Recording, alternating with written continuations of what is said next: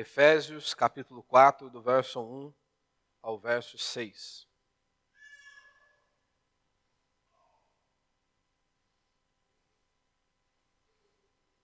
Vamos ler aí o texto. Portanto, eu, prisioneiro no Senhor, peço-vos que andeis de modo digno para com o chamado que recebestes, com toda a humildade e mansidão, com paciência, suportando-vos uns aos outros em amor, procurando cuidadosamente manter a unidade do Espírito no vínculo da paz. Há um só corpo e um só Espírito, como também fostes chamados em uma só esperança do vosso chamado. Há um só Senhor, uma só fé, um só batismo, um só Deus e Pai de todos, que é sobre todos, por todos e está em todos. Até aí. O tema da minha mensagem hoje é a unidade combate a falsidade. Quero destacar aqui a, a, segunda, a terceira palavra aqui do verso primeiro, aonde Paulo diz: Eu sou prisioneiro no Senhor. Em outra ocasião, Paulo diz que ele é servo de Deus, como por exemplo em Romanos, ele inicia dizendo isso: servo de Cristo. Então a ideia é o seguinte: nós, antes de Deus operar sobre a minha e sobre a sua vida, nós éramos escravos do pecado, nós éramos escravos do diabo e por aí vai. Deus envia o seu filho para morrer na cruz do Calvário por nós. Cristo cumpriu a justiça de Deus. E a ira de Deus foi descarregada sobre ele. Ele pagou um preço na cruz do Calvário por nós. Então nós fomos comprados, diz a Escritura, por um alto preço. Foi o preço que Cristo pagou. Então nós fomos comprados. Nós pertencemos a Cristo. Por isso que Paulo diz que nós somos servos e no sentido mais básico da palavra, é escravo. Então, um escravo naqueles dias ele não tinha vontade própria, ele fazia o que o seu senhor desejava. Ele se preocupava apenas em obedecer ao seu senhor, tanto que os próprios filhos não lhes pertencia, pertencia ao seu senhor, ao dono. Então, a figura de linguagem que Paulo está dizendo aqui é o seguinte: hoje, vocês não são mais escravos do diabo e vocês não são escravos do pecado. Vocês são livres, vocês pertencem a Cristo. E vocês devem viver para Ele, para a glória dele, para que o nome dele seja exaltado. Ou seja, temos um dono. E por que estou enfatizando isso? Justamente para que eu e você venhamos nos lembrar que nós não podemos conduzir a nossa vida do jeito que nós queremos. Nós fomos chamados para obedecermos a Deus, para obedecermos às sagradas escrituras. E Paulo ele disse do capítulo 1 ao capítulo 3 tudo aquilo que Deus fez por meio de Cristo Jesus, a obra de Cristo em nós. E Paulo está resumindo ali dizendo o seguinte: mostrando quem nós somos em Cristo Jesus. E após dizer isso, quem nós somos em Cristo, ele diz: chama a igreja do Senhor e diz: peço-vos que andeis de modo digno. Ou seja, se você bate no peito e diz eu sou cristão, o Espírito de Deus habita dentro de mim, eu vivo para Deus, Paulo está dizendo: viva de maneira que Deus seja glorificado. Viva com essa perspectiva para exaltar o nome do Senhor. E aí, do verso 1 ao verso 16, pelo menos, Paulo está falando sobre a unidade da fé. Ele diz: andem de maneira digna. Como? Humildade e mansidão, paciência, suportando-vos uns aos outros em amor Características essas que nós não possuímos, se não for o Espírito de Deus agindo em nós, operando sobre as nossas vidas. E ele diz: suportando-vos uns aos outros em amor. E a ideia de suporte ali não é tipo assim, puxa, que fardo, hein? Fazer o quê? Tem que aguentar esse camarada. Suporte aqui no grego, a ideia é justamente você realmente ser um auxílio, servir de amparo para o seu irmão. Tanto que Paulo está dizendo: suportando-vos uns aos outros de qualquer maneira? Não. Em amor. Em amor. Seja um suporte para o seu irmão, mas que isso não seja um fardo, que isso não seja um peso. Você deve fazer com o coração correto. E aí ele diz: há um só Senhor, uma só fé, um só batismo. E ele diz: um só Deus. Você se lembra? Jesus já havia dito que um reino dividido ele não fica de pé. As pessoas olharam para ele, ele expulsa, um espírito maligno e as pessoas disseram: é óbvio que ele expulsa, porque ele está possuído com o maioral dos demônios, ele está com Beuzebu. Por isso ele está fazendo isso. A resposta que Cristo deu foi a seguinte: Ora, se eu estivesse possuído, um reino dividido não prevalece, ele não fica de pé. Em outras palavras, Jesus estava dizendo que o inferno é mais unido do que muita igreja, que o inferno é mais unido do que muitas famílias. Porque cada um fala uma coisa, cada um pensa de uma maneira, eles não pensam a mesma coisa. Paulo está dizendo: pensem a mesma coisa. Tanto que uma das orações de Jesus é para que nós sejamos um, assim como ele é um com o Pai, para que nós também sejamos um com ele, para que o mundo creia que ele nos enviaste, que nós somos realmente servos do Senhor. A unidade traz força. E aqui, Paulo ele vivia num mundo onde havia muitos deuses, muitas verdades, se assim podemos dizer.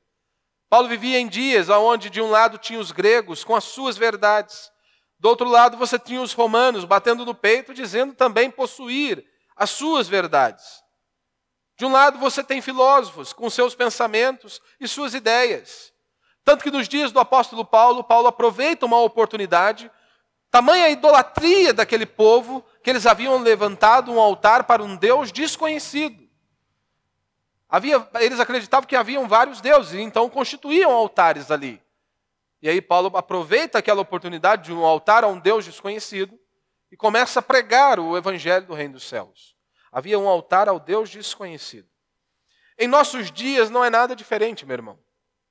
Há inúmeras religiões, há inúmeras maneiras de ver o mundo, há inúmeras maneiras de explicar o ser humano. Pelo menos é o que nós vemos aí. Alguns filósofos vão dizer que o homem é bom, isso vai na contramão da, da, Bíblia, das Sagradas Escrituras, pois a Escritura diz que nós somos depravados da planta dos pés ao alto da cabeça. A queda corrompeu todo o nosso ser. Porém, alguns filósofos dizem que o homem é bom. Há inúmeras igrejas, inclusive evangélicas, há inúmeras denominações. E nesse contexto, com todo esse tipo de gente, acreditando que haviam várias verdades e haviam vários deuses, Paulo vem e diz, aqui no verso 6, há um só Deus. Esta é a afirmação do apóstolo Paulo. Há um só Deus, há uma só fé, há uma só verdade. Nas Escrituras, nós vemos constantemente sendo narrado episódios onde normalmente há duas pessoas envolvidas, apontando para algo que podemos perceber ao desenrolar daquela história que um era falso e o outro era verdadeiro. Um vivia de maneira correta, o outro de maneira errada. Como, por exemplo, você tem Caim e Abel, você tem o fariseu e o publicano, você tem o pródigo, você tem o irmão mais velho. Ou seja, só há dois caminhos: o falso e o verdadeiro. Não há dois verdadeiros. Um caminho verdadeiro e o outro é falso. Quantas vezes nós ouvimos, você tem a sua verdade e eu tenho a minha verdade. Esse é o absurdo que o mundo chegou. Ou seja, ninguém pode confrontar ninguém, porque você diz, eu tenho a minha verdade, você tem a sua verdade, pronto. Vivemos num mundo relativista e pluralista. Vivemos em dias assim, onde não existe nenhuma verdade, não existe nada sólido o bastante. Cada um possui uma verdade. Vemos isso em meias igrejas. Dois pastores falando algo completamente diferente. Meu irmão, alguém está errado. É impossível que os dois estejam certos. Se eu falo A e o cara da esquina fala B, ou eu ou ele estamos errados. É impossível que nós dois estejamos corretos. Não é questão de arrogância, é uma questão de lógica. Se nós dizemos que a escritura é a verdade e eu falo A e ele fala B, um dos dois tem que estar errado, porque afinal de contas, como que você vai solidificar a sua fé? Você não sabe o que é a verdade. Você não conhece as Escrituras, porque duas pessoas estão falando completamente diferente. Mas hoje nós falarmos isso é um absurdo. É algo completamente inadmissível. Eu não estou dizendo que possa existir várias aplicações. Sim, há várias aplicações. Mas a interpretação, o contexto histórico desta passagem é apenas um. Não há várias interpretações. É uma interpretação. Se você envia um WhatsApp, uma mensagem de texto ou um e-mail a alguém, a pessoa não pode tentar compreender o que lhe dá na telha. Ela precisa se esforçar para compreender o que você quer transmitir. Da mesma maneira que o apóstolo Paulo estava cheio de Deus, inspirado pelo Espírito de Deus, para orientar a igreja do Senhor. Então nós temos que nos esforçar para compreender o que o apóstolo Paulo, inspirado por Deus, cheio do Espírito Santo, estava dizendo à igreja. E aí você traz esse contexto, e aí você pode aplicar de diversas maneiras. Todos vocês estão ouvindo uma mensagem nesta noite. Mas pode ser que para uns atue em uma determinada área. Você é confrontado em uma determinada área de sua vida. O outro irmão, ouvindo a mesma verdade, a mesma mensagem, ele é confrontado em outra área de sua vida. Mas não existe várias verdades. É uma verdade. É um só Deus. E aí, o único princípio meu, o único princípio nesta noite é: a unidade combate a falsidade.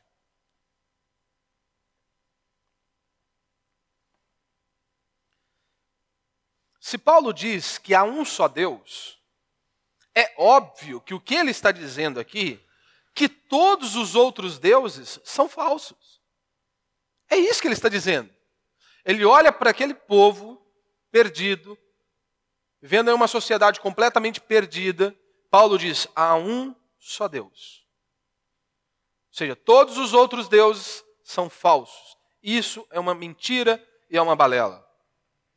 Com esta afirmação, Paulo está sendo completamente agressivo ao dizer isso. Há um só Deus. Mas nós pensamos que ser agressivos precisamos xingar, quebrar tudo, colocar tudo no chão.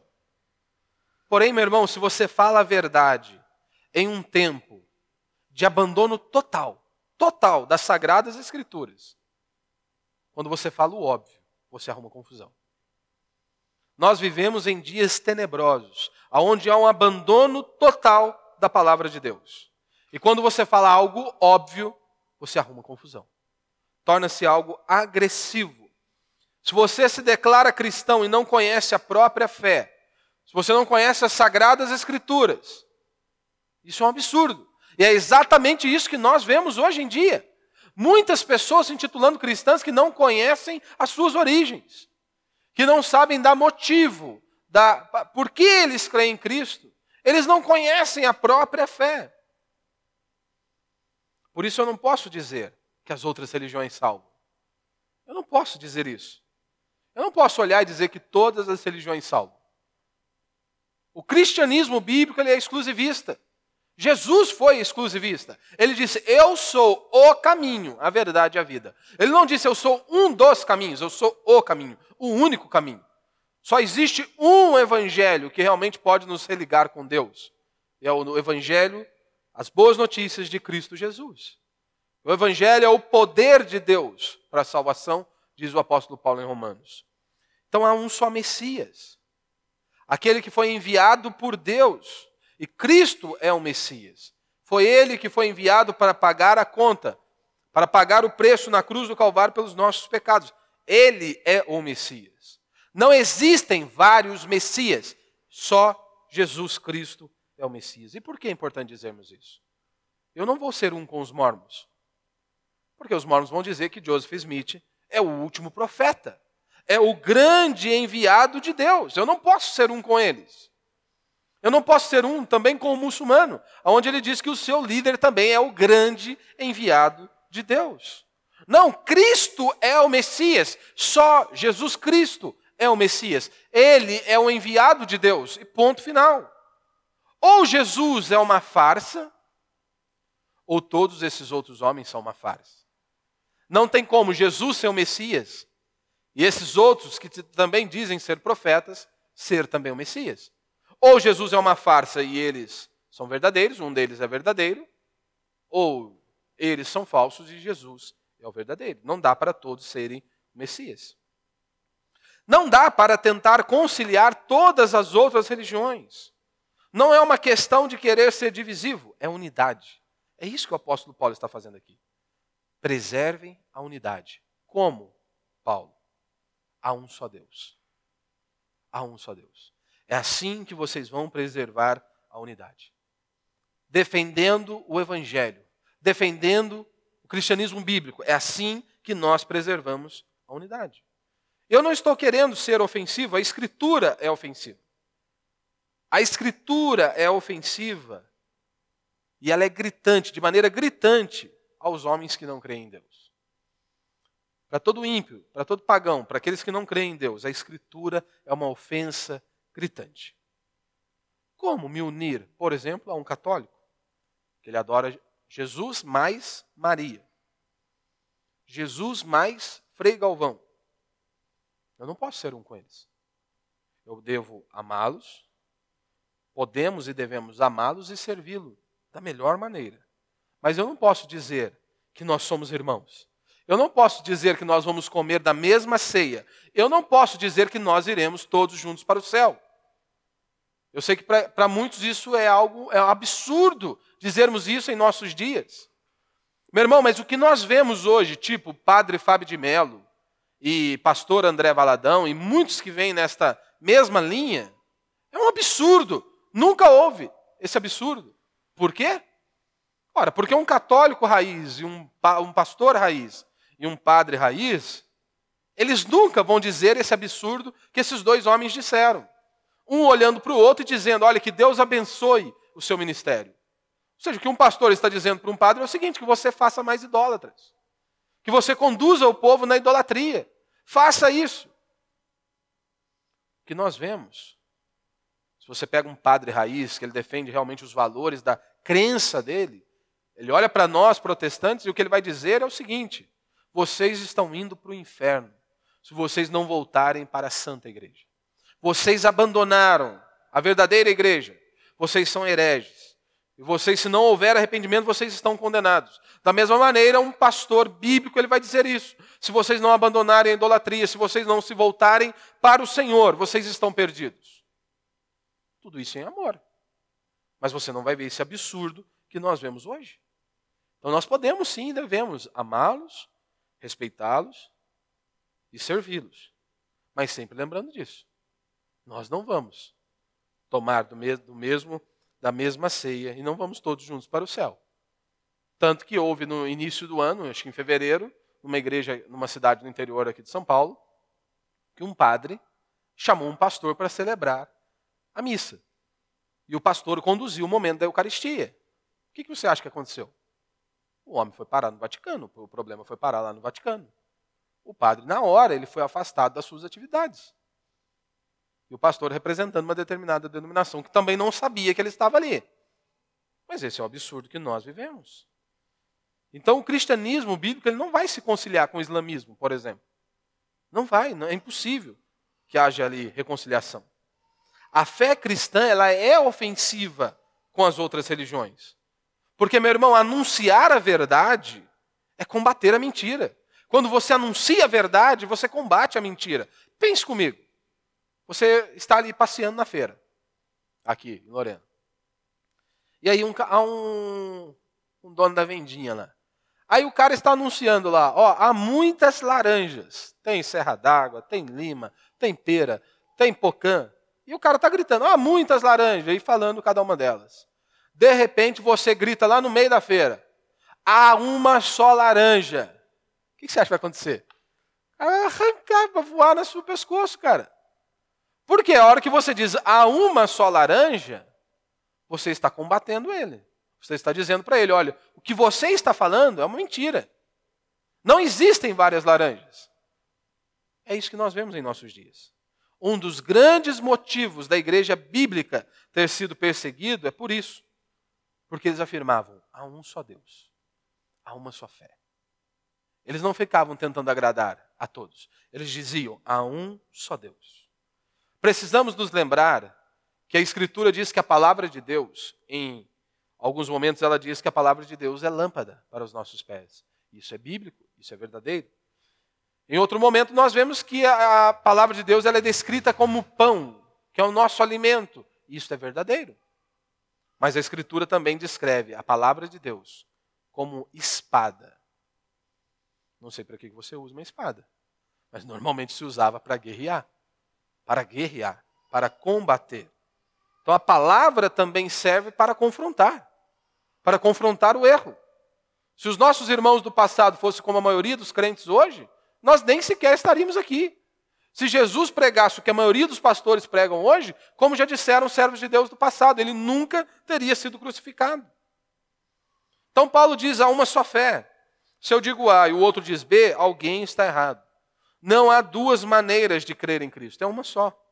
Não há duas maneiras de interpretar um texto, é apenas uma. Eu sei que há muitas coisas que são polêmicas e, devido à dificuldade, muitas vezes nós precisamos ser tolerantes com algumas passagens. Como, por exemplo, para muitos, o divórcio é algo difícil de compreensão. Há algumas divergências, mesmo em homens sérios da nossa fé cristã. Devido às dúvidas, muitas vezes podemos tolerar. Mas nós não dizemos, você tem a sua interpretação e eu tenho a minha interpretação. Mas nós dois estamos certos. Não podemos dizer isso. Se eu digo A e ele diz B, mesmo sendo homens piedosos, nós vamos responder diante de Deus. Porque um de nós dois vai estar errado. Mesmo os dois tentando acertar, se eles falam o oposto, é impossível. Um dia nós estaremos diante de Deus e nós vamos responder da maneira que nós lidamos com a Escritura aqui. Então nós toleramos. Mas eu não posso olhar e dizer, você tem a sua interpretação, eu tenho a minha interpretação e nós dois estamos certos. Não. Um de nós dois estamos errados. E um de nós dois vamos ter que pagar isso aí diante de Deus o dia que nós estivermos com Ele. Houve na década aí de 90 em diante, até 2000 e pouco, havia em, em meio aos evangélicos a ideia do seguinte: chegamos a esse absurdo. Cara mandava você ler um versículo ou um capítulo aqui da Bíblia e ele perguntava para você: o que, que você achou disso? Aí você pegava e falava: ah, eu achei isso, isso e aquilo. Aí, ô, João, o que, que você achou disso aqui? O João vinha e falava completamente o oposto. E aí surgia várias coisas dentro ali. Olha o absurdo que nós chegamos. Ah, eu achei isso. Eu acho que é isso. Não, nós não podemos trabalhar desta maneira. Não, o que o apóstolo Paulo quis dizer à sua igreja, inspirado por Deus, cheio do Espírito Santo, nós temos que nos esforçar. Então, a unidade pregada pelo apóstolo Paulo é o oposto da unidade pregada por muitos líderes religiosos. Basta você parar e analisar o que o apóstolo Paulo está dizendo. Imagine você chegar numa cultura pagã, idólatra, e você dizer: há um só Deus, há uma só fé. Ponto final. Note aqui, para o apóstolo Paulo preservar a unidade, ele diz: há uma só fé. Como que os líderes religiosos fazem hoje para preservar a unidade? Há muitos tipos de fé. Cada um tem a sua. Cada um faz o que dá na telha. Há muitas interpretações do texto. Outros chegam e dizem: não vamos brigar por conta disso. Esse é o absurdo que nós chegamos. Dizem eles que querem preservar a unidade. No final do mês nós vamos comemorar aí 504 anos da reforma. Se Lutero e outros reformadores do passado fosse frouxo como a maioria dos crentes são hoje, você acha mesmo que teria tido reforma? Hipótese alguma. Hipótese alguma. Porque, meu irmão, se hoje nós olhamos para a igreja católica, ela ainda tem um poder violento. Imagine, no século XVI. Esses caras dominavam tudo, eles mandavam em tudo. Você se levantar contra a igreja era um risco que você corria de realmente perder a própria vida, como muitos foram. E Lutero ele se levanta. E qual é o argumento de Lutero? Tanto que nós não somos chamados de revolucionários. Nós somos chamados de Houve ali a reforma protestante, nós somos protestantes. Houve a reforma, porque o que Lutero estava dizendo é: vocês abandonaram a nossa origem. Nós precisamos voltar às origens. Lutero não estava propondo nada novo, Lutero não estava pregando nada novo, ele estava chamando a igreja a voltar às origens, a realmente obedecer a Deus, a obedecer aquilo que estava nas Sagradas Escrituras. Por isso que é reforma. Quando você vai reformar algo, você quer voltar, manter a origem. Você não quer mudar, você quer manter a origem. Qual que é o nosso problema atual? Exatamente esse. Há um abandono total das nossas tradições cristãs. Hoje que nós temos de líderes que não sabem nada da história cristã, que não conhecem a própria fé. E muitos dizem que não precisam. Eles não precisam ler, eles não precisam buscar conhecimento algum. Preguiça ou arrogância? Preguiça ou arrogância? Acham que não precisam ler nem estudar o que os cristãos do passado, homens piedosos, instruíram a igreja do Senhor. homens piedosos ensinando-nos a compreender as sagradas escrituras. Só há dois caminhos. Ou eles são gênios, ou eles são hereges. Porque, meu irmão, nós estamos em 2021. Há mais de dois mil anos de história da igreja. É impossível que nós vamos jogar tudo na lata do lixo.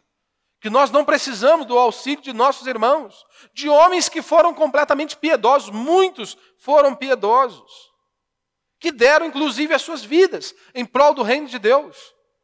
É verdade mesmo que nós não precisamos de ninguém? Que nós não, não precisamos de auxílio de ninguém? Muitos batem no peito e ainda dizem: Não, eu leio só a Bíblia. E eu ainda desconfio. Por quê? Só você vê o tanto de bobeira que é pregado. Ele diz que lê só a Bíblia, mas o que ele prega não tem nada de base bíblica. Então, inclusive, não leem nem a própria Bíblia. Ou são gênios ou são hereges. Ou são gênios ou são preguiçosos. Ou são gênios ou são arrogantes. Qual que é o resultado disso? Um desconhecimento total da nossa origem? Esse amontoado de ensinamento estranho que nós temos nas igrejas. Cada um fala o que dá na telha. Cada um ensina o que ele quer. Cada um propaga aquilo que ele quer. Hoje que nós temos aí de pastor que ele tem um complexo de Adão, né, ele diz assim: não, eu falo direto com Deus. Não preciso de ninguém, não. É óbvio que eu não estou falando de intermediador no sentido como Cristo é. Mas é aquele camarada que ele não quer ouvir ninguém, não. Ele diz: Eu falo direto com Deus, resolvo com Deus. Não preciso. Vemos isso, por exemplo, na questão do apostolado, de apóstolo, em nossos dias. Meu irmão, tudo isso é novo. Isso é novo. Não existia isso na história da igreja. Ao longo de dois mil anos de história da igreja, esse absurdo que nós vemos hoje, houve poucos homens, poucos homens que tiveram a ousadia de se intitularem apóstolos. E esses poucos homens que se intitulavam apóstolos eram hereges. Hereges. Essa é a verdade. Por que temos que anunciar isso? Primeiro, que uma das condições para o camarada ser um apóstolo, ele tinha que ter andado com Cristo. Aí então você já vê, né? Se Valdomiro e todos os outros aí andaram com Cristo. Se for bem velho, né? Se for bem velho. Essa era uma das condições ter visto, testemunhado. Mas qual que é o problema do camarada se intitular apóstolo hoje? Eu sei que muitos vão pegar o sentido mais básico da palavra, quer dizer, eu sou enviado de Deus. Tá, mas se ele é um enviado de Deus, por que ele não pode ser chamado de pastor então? Por que ele pode ser chamado de servo, por exemplo? Não, ele tem que ser chamado apóstolo. Sabe qual é o problema disso? Lá em Atos diz que os crentes estavam firmados na doutrina dos apóstolos, que foi dada por Cristo Jesus. Então, entende-se hoje que o que? O apóstolo é aquela pessoa que tinha autoridade para trazer o ensinamento. Quem de nós temos essa autoridade hoje? Então, aí é onde surgem muitas heresias, porque ele diz: Eu sou um apóstolo. Então, eu posso ter uma nova visão, eu posso ter uma nova interpretação, e eu posso te dar um novo ensinamento. Tanto que muitos se tornam gurus da fé. E aí todos precisam segui-los. Então, isso que nós vemos hoje, só hereges tiveram coragem de dizer isso. Na história da igreja, os únicos homens que tiveram coragem de se intitularem apóstolos, eles eram hereges. Você olha, por exemplo, para os gnósticos no século III. Eram pessoas que diziam que Jesus não tinha vindo em carne, não tinha um corpo como o nosso. Ou seja, eles diziam que lá na cruz foi uma espécie de holograma, era um fantasma que estava ali. Isso é, um, é algo inadmissível na nossa fé. É inadmissível. Os apóstolos, os gnósticos, tinham lá no meio deles homens que se intitulavam apóstolos. Você tem Marcião, no século II, que ele também negava a encarnação de Cristo e também se intitulava apóstolo. Maniqueu, no século também III, a mesma coisa. Iven, no século XIX, também se titulava apóstolo. E ele, um herege. Tanto que ele profetizou a vinda de nosso Senhor Jesus Cristo em 1868. E Jesus não veio. E lembre-se o que a Escritura diz, não é? Se alguém diz que está falando em nome de Deus e isso não cumpriu, ele é um falso profeta. Ele é um falso profeta. Meu irmão, homens piedosos ao longo da história da igreja nunca tiveram coragem de se intitularem apóstolos. Homens piedosos. Pessoas que realmente fizeram coisas maravilhosas em prol do reino de Deus. Homens que mudaram nações inteiras. pregando o verdadeiro evangelho, nunca tiveram a ousadia de dizer: Eu sou um apóstolo. Aí você pega o camarada que não fez nada significativo para o reino de Deus, mas ele se intitula apóstolo. Não fez nada significativo em prol do reino de Deus e ele se intitula apóstolo e sai pregando heresias. E o povo acha que é normal. Não, não é normal. Primeiro, outro ponto, outra observação. Olhe para os apóstolos das, das Escrituras. Bem diferente dos apóstolos de hoje, não é? Aqueles homens não possuíam jatinho, não. Aqueles homens não tinham o luxo que muitos líderes religiosos têm hoje, não. Completamente diferente. Pelo contrário, abandonaram tudo em prol do reino de Deus. Você não vê ninguém se titulando apóstolo e abandonando tudo. Dificilmente. Pelo menos não conheci ninguém até agora. Então, meu irmão, é um absurdo você achar né, que você vem aqui à igreja ouvir o que eu acho. Isso é um absurdo. Isso seria uma loucura eu vir e pregar para você o que eu acho. Isso é um absurdo, é uma loucura. Sabe por quê? O que eu prego para você aqui domingo e quarta-feira é o que os nossos irmãos do passado pregaram. É só isso. Você acha mesmo que eu tenho inteligência? Bastante? Claro que não. Eu prego o que os nossos irmãos do passado pregaram. Eu não fui chamado para pregar nada novo para você. Eu fui chamado para ser fiel a Deus, a Sua palavra, as Sagradas Escrituras, e conduzir a igreja do Senhor. Você pega homens piedosos do século III que eram fiéis a Deus e que mantinham a Sua palavra firmada em Deus, que falavam de inúmeras coisas que nós tratamos hoje. Homens que eu não sou digno de desatar as sandálias dos pés. Nós precisamos aprender com eles. O grande problema é que a maioria dos cristãos não conhecem a história da igreja. Você, meu irmão, precisa estar firmado na palavra de Deus. Não é numa palavra de efeito de um pastor. Isso não vai te manter de pé. Uma palavra de efeito bem elaborada por um líder religioso não vai te manter de pé. O que vai te manter de pé no dia da dificuldade, no dia da adversidade, é a palavra de Deus, é você conhecer a Deus por meio das sagradas Escrituras. Mas hoje nós temos muitos líderes religiosos que eles perdem horas elaborando uma boa frase que venha produzir algo em seus ouvintes, mas isso não vai te segurar e não vai te manter no dia da adversidade. Você precisa estar firmado na palavra de Deus firmado na palavra de Deus. Meu irmão, muitos cristãos morreram por afirmar: há um só Senhor. Os cristãos não teriam tido problema, meu irmão, se eles dissessem: Jesus é Deus, mas César é o Senhor. Eles não teriam, teriam tido problema nenhum. Sabe por que, que muitos foram mortos? Porque eles se recusaram a dizer que Jesus é Deus e César é o Senhor.